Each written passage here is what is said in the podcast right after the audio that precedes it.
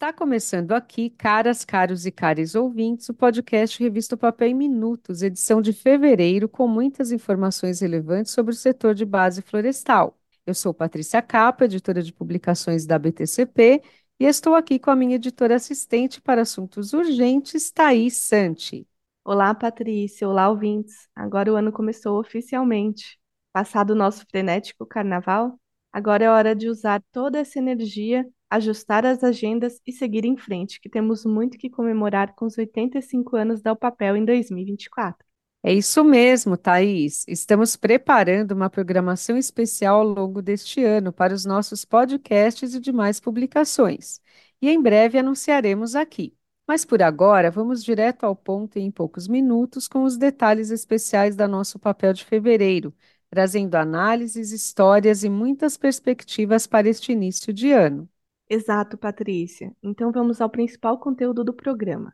A nossa reportagem de capa, que traz a Paraibuna Embalagens como protagonista da matéria.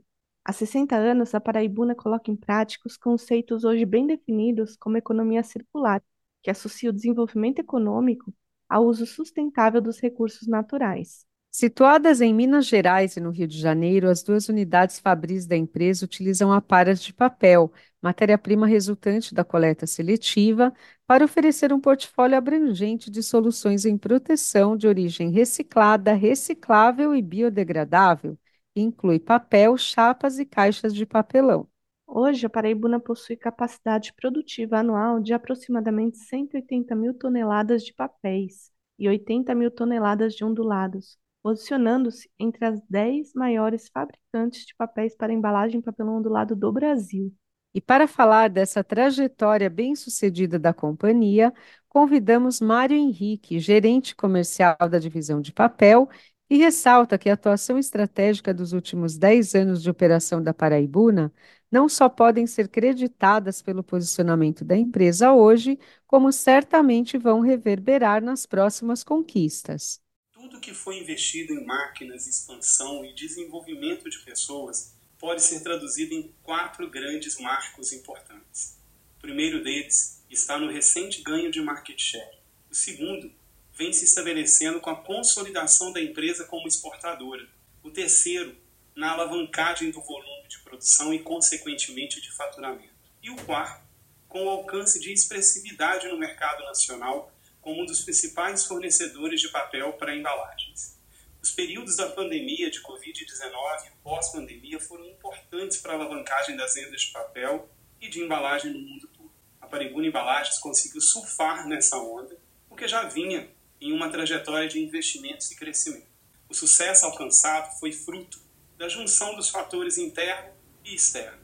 No pós-pandemia, houve uma nova acomodação da demanda os níveis de consumo de papelão ondulado retrocederam, porém, para patamares superiores aos verificados antes do período pandêmico. A Paribuna Embalagens posiciona-se como uma das opções de fornecedores de papel para os principais fabricantes de embalagens da Argentina, Paraguai, Uruguai, Bolívia, Chile, enfim. Nossa estratégia é identificar e atrair clientes em mercados mais próximos que demandem transporte terrestre, onde nos tornamos mais competitivos vivemos hoje uma grande mudança de paradigma em relação ao uso do papel reciclado. Agora, em condições de competir em patamar de igualdade com papéis de fibra virgem. O papel marrom tem passado por melhorias crescentes graças ao uso de tecnologias cada vez mais acessíveis. Por isso, conseguimos atender as demandas das onduladeiras que operam em alta performance tanto no mercado interno quanto no mercado externo. Agradecemos ao Mário Henrique pela participação em nosso podcast O Papel em Minutos e convidamos a todas, todos e todas para conferir a participação dele e demais executivos à frente da Paraibuna Embalagens na reportagem de capa de fevereiro, com detalhamento de todos os diferenciais competitivos da empresa. A matéria pode ser lida na versão impressa ou no newspulpaper.com, portal de notícias da ABTCP, ou ainda em formato flip no site opapeldigital.org.br. Corretíssimo, Thaís, em suas indicações. E quem ainda não conhece o newspulpaper.com, por favor, acessem já e nos mandem seus comentários aqui pelo nosso e-mail podcast.btcp.org.br para nos ajudar a oferecer o melhor conteúdo do setor de celulose e papel a vocês, profissionais do setor de base florestal. E vamos seguindo com o nosso programa, agora com o nosso entrevistado principal da edição de fevereiro, o João Luiz Guilomon Lopes. O João é o novo CFO da Melhoramentos. Ele é formado em Administração de Empresas pela USP e mestre em Economia e Finanças pela Fundação Getúlio Vargas acumulando mais de 20 anos de experiência em finanças. O executivo chega a melhoramentos com o compromisso de reforçar a estratégia SD da companhia e acompanhar a trajetória de transformação da empresa, que vem apresentando uma evolução nos resultados após três anos do início do seu reposicionamento estratégico. A partir de 2020, a Melhoramentos adotou um novo modelo de governança e começou um processo de reestruturação e reposicionamento estratégico que envolve, de um lado, capturar o máximo potencial dos negócios atuais e, de outro, diversificar e ampliar os negócios por meio de novos produtos e serviços que tenham uma característica inovadora e adjacente ao que já fazemos. Desde então, a gente vem avançando de uma forma muito consistente na, na implementação dessa estratégia e com resultados bem positivos. Em 2022, nós tivemos um aumento de 39% na receita líquida na comparação anual. Até o terceiro trimestre de 2023, que é o último número divulgado, nós conseguimos manter a receita num patamar semelhante, mas com ganhos expressivos de EBITDA e resultado. O EBITDA, por exemplo, saltou do patamar de 6,8 milhões para 49 milhões no período de nove meses. Além disso, 2024 já começou com o lançamento de um novo negócio no setor imobiliário, com a reestruturação da, do modelo de negócio da editora, que passa pela ampliação do portfólio para produtos digitais, e com o desenvolvimento de novos produtos à base de matéria-prima renovável para embalagens, que são alguns exemplos de movimentos que vão acelerar muito o processo de transformação da empresa. Nesse contexto, o meu desafio aqui é contribuir para que o grupo siga aprofundando a capacidade de análise dos projetos, justamente porque nós temos muitas oportunidades de desenvolver novas linhas de negócio baseadas em nossos pontos fortes. E o que a gente precisa é garantir que as escolhas de onde focar recursos e esforços sejam as melhores. Num segundo momento, sendo Melhoramentos uma companhia de capital aberto, com o crescimento da empresa, é natural que nosso relacionamento com o mercado se intensifique. E essa é uma nova frente de geração de valor para a qual a gente também quer estar preparado. Muito obrigada, João Luiz, pela sua participação. E aproveito para avisar aos nossos ouvintes que no Ping Pong completo ele conta mais detalhes sobre a sua trajetória profissional e faz uma análise ampla sobre os caminhos a serem percorridos pelo setor de árvores cultivadas. Isso mesmo, Thaís. Fica a dica para os ouvintes acessarem a entrevista completa desta Papel de Fevereiro de 2024 e conhecerem mais sobre a Melhoramentos e seus planos de negócios. E por agora, vamos fechando este primeiro bloco do nosso programa, que resume os conteúdos das edições da nossa publicação, que completará 85 anos de circulação em abril de 2024. Vamos juntos rumo a este marco histórico. Começamos este nosso segundo bloco do podcast O Papel em Minutos, edição de fevereiro, com os tradicionais destaques para colunas e colunistas. E com a palavra, minha cara Thaís, os especialistas em diversos assuntos, sendo que nesta edição temos aqui para começar as participações a presença do nosso querido Márcio Funchal, da Márcio Funchal Consultoria, para falar sobre o que ele identificou em sua análise sobre a última década do mercado empresarial brasileiro como base de apoio ao planejamento estratégico das empresas. Olá, Patrícia. Olá a toda a equipe de produção do podcast ABTCP O Papel Minutos e olá a todos os ouvintes. Bom, como diz o ditado, né, a atividade produtiva no Brasil começa somente após o carnaval. Pois então, agora nós não temos mais desculpa, né, para ficar protelando as atividades e oficialmente declara-se aberta a atividade produtiva no Brasil. Mas, é longe da, das brincadeiras, né, na coluna Estratégia e Gestão desse mês, eh, nós temos uma análise da economia brasileira como eh, eh, tentativa de colaborar com o planejamento estratégico das companhias. Veja, planejamento é uma atividade que nunca tem fim. Então, o planejamento estratégico é uma atividade que se retroalimenta à medida que as condições do negócio vão se alterando. Então, a empresa está sempre é, atualizando as suas ações de acordo com as novas dinâmicas, os novos cenários que o desenho estratégico da empresa vai ser consolidando. Então, esta análise que a coluna traz nesse mês é bastante importante e serve para consolidar algumas eh, perspectivas que haviam no passado e que com dados a gente acaba tendo certeza. Então, nesta análise que acabei disponibilizando no artigo, a gente tem uma fotografia dos últimos 10 anos, considerando três variáveis. A primeira é o nível de atividade das empresas privadas. Então, separei ali o setor de comércio, de indústria e serviços e verifiquei então a quantidade de itens fabricados, vendidos ou serviços prestados ao longo desse período. A segunda análise foi em relação à quantidade de empresas ativas nesse mesmo período.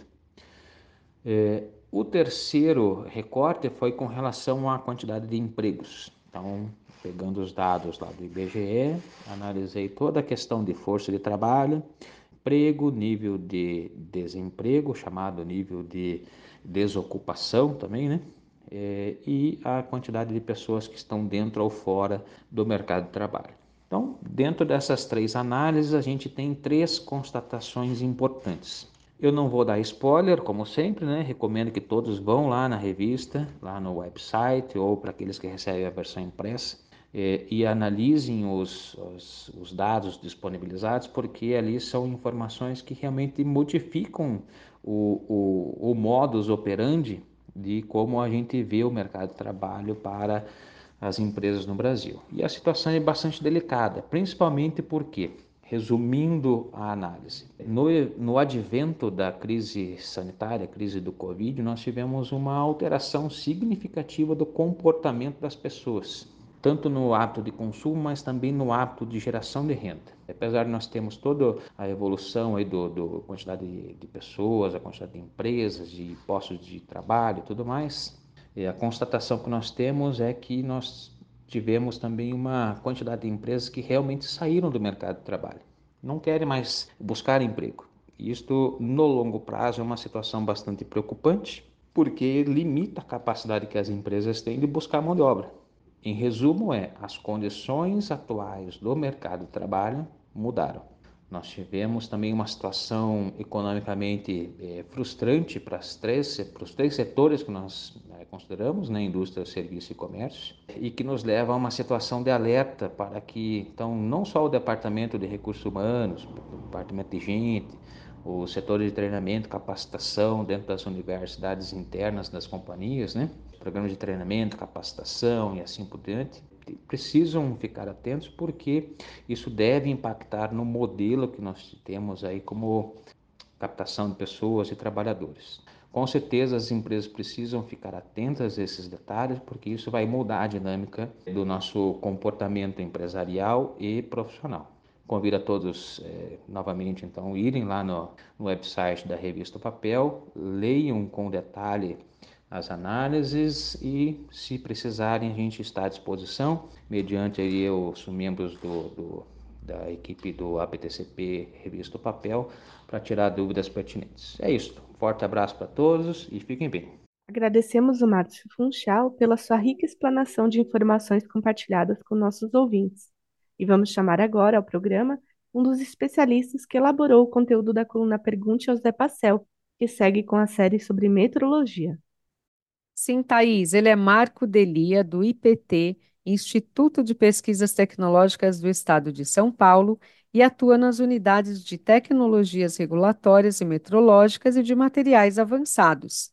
Ele fala aos ouvintes sobre os pallets de madeira e os controles necessários para garantir a qualidade desta produção. É, boa tarde a todos. Eh, primeiro quero agradecer pela oportunidade de estar falando sobre pallets de madeira e os controles necessários para a sua produção. Bom, pallet é uma estrutura composta por elementos, basicamente de madeira, e os elementos de ligação, que são essencialmente pregos. É, e a finalidade do pallet é armazenar, transportar produtos, unitizar cargas. Então, o pallet ele deve ser adequado para a finalidade que se destina, pois existem diversas condições de uso do pallet, de, de, de apoio, de transporte, de armazenamento e diversos diferentes tipos de produto. caixas, sacos, latas, cargas unitárias, eh, enfim. E então o pallet deve ser projetado para responder a essas eh, condições de uso de aplicação.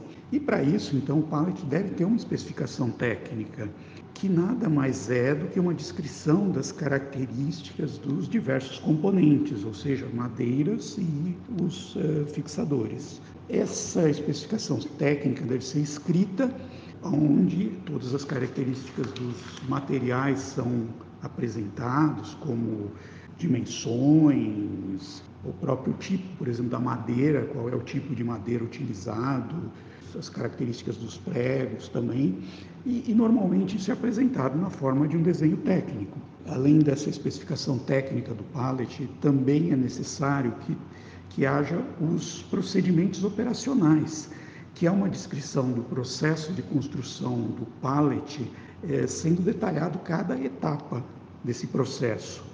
E nesse processo devem ser verificada, cada etapa, a conformidade dessa etapa do processo com a especificação. E, e, aí entra um pouco da metrologia, quer dizer, eh, tem características construtivas eh, dos materiais que precisam ser medidas.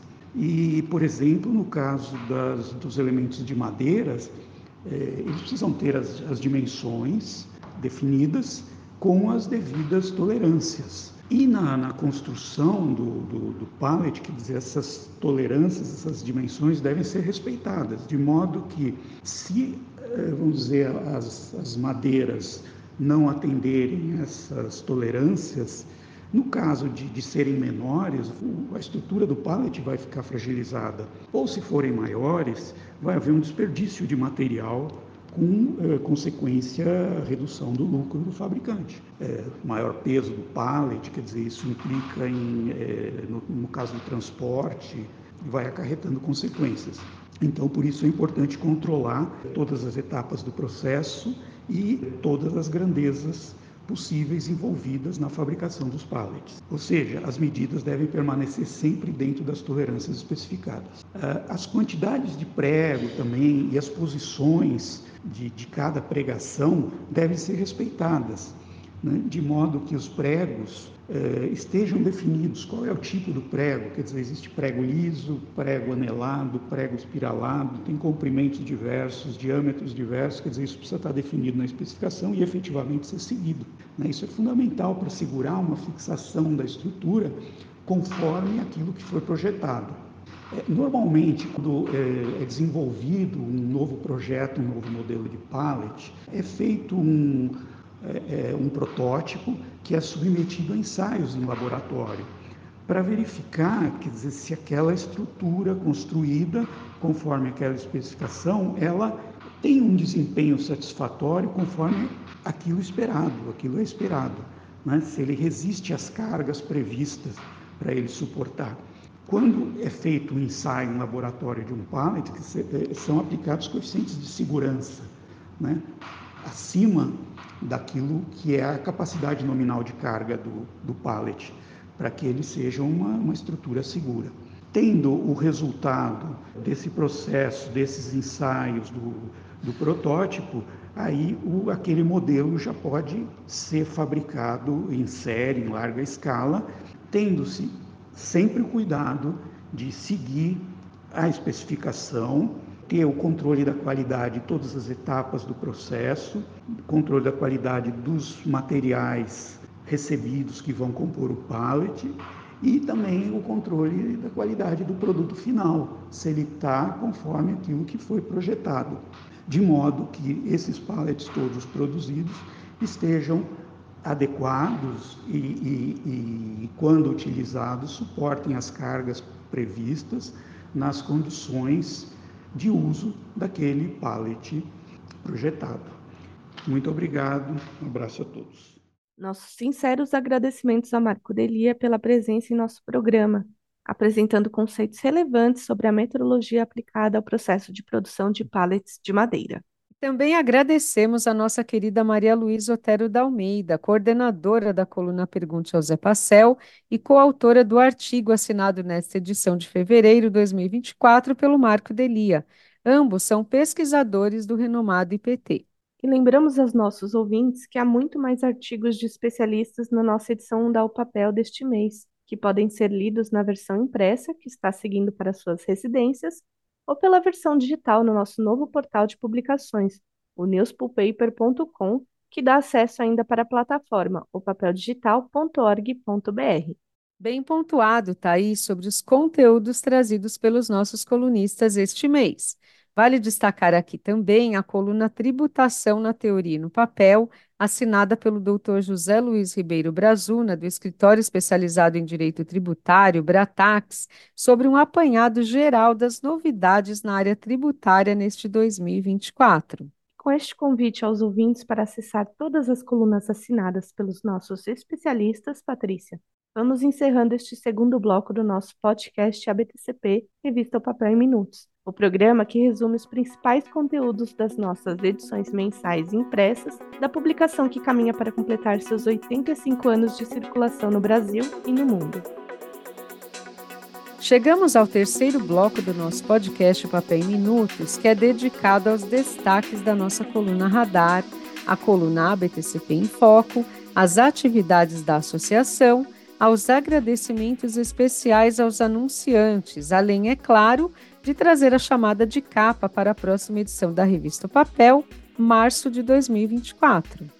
Sobre a coluna BTCP em Foco, contamos com o complemento da matéria de janeiro sobre os planos das comissões técnicas da BTCP. Desta vez, o coordenador do Subcomitê de Forno Cal e Caustificação, Ronaldo Lucas Lesnick, coordenador de produção da CMPC, falou sobre a criação dessa divisão e a sua importância para o setor. Mais um destaque da coluna é a consulta pública aberta para assuntos de pasta celulósica e os ensaios de tubetes para papel e cartão, que está aberta pelo Comitê Brasileiro de Normas Técnicas para Celulose e Papel, ABNT-CB 29, da Associação Brasileira de Normas Técnicas, ABNT, sob gestão da BTCP. O prazo se encerra dia 29 de fevereiro, portanto, acessem já para deixarem suas contribuições em abntonline.com.br barra consulta nacional.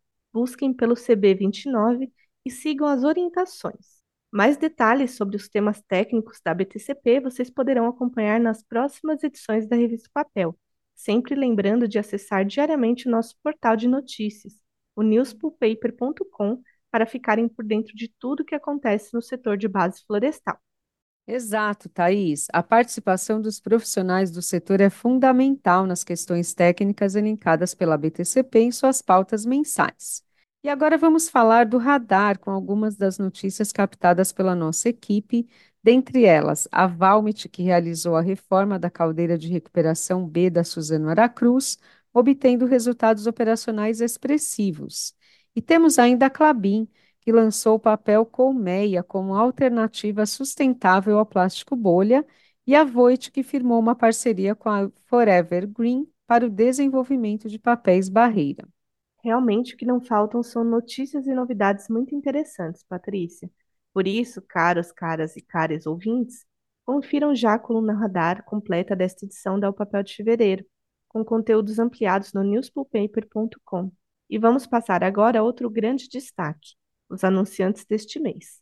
Temos nesta edição, Thais, as seguintes empresas que enviaram suas mensagens de homenagem à Paraibuna Embalagens pelos seus 60 anos e também apoiaram a nossa publicação impressa. A Color Química do Brasil, a Cider Química Indústria e Comércio de Produtos Químicos e a Voit Paper Máquinas e Equipamentos, fechando a nossa lista de empresas apoiadoras da revista Papel impressa de fevereiro de 2024. Nosso muito obrigada a cada uma das empresas anunciantes e vamos então à chamada de capa da edição de março de 2024 da revista O Papel. Sim, Patrícia, em março teremos mais uma importante reportagem de capa, essencial aos gestores e tomadores de decisão. Trata-se do balanço de 2023 e das projeções para 2024 para a indústria de celulose e papel. Vamos trazer uma contextualização detalhada sobre o desempenho deste setor no último ano e sobre os diferentes aspectos que podem impactar as empresas neste 2024. Não percam e aguardem que já estamos trabalhando faz tempo no desenvolvimento deste conteúdo especial da tradicional matéria de capa do papel de março. E com este importante tema, aproveitamos para agradecer novamente a todas as empresas e executivos que apoiam os produtos editoriais da BTCP. Nosso muito obrigada também aos colunistas participantes do nosso programa. E vamos assim encerrando este segundo podcast O Papel em Minutos de 2024. Grande abraço a todas, todos e todos e até a próxima edição do nosso programa.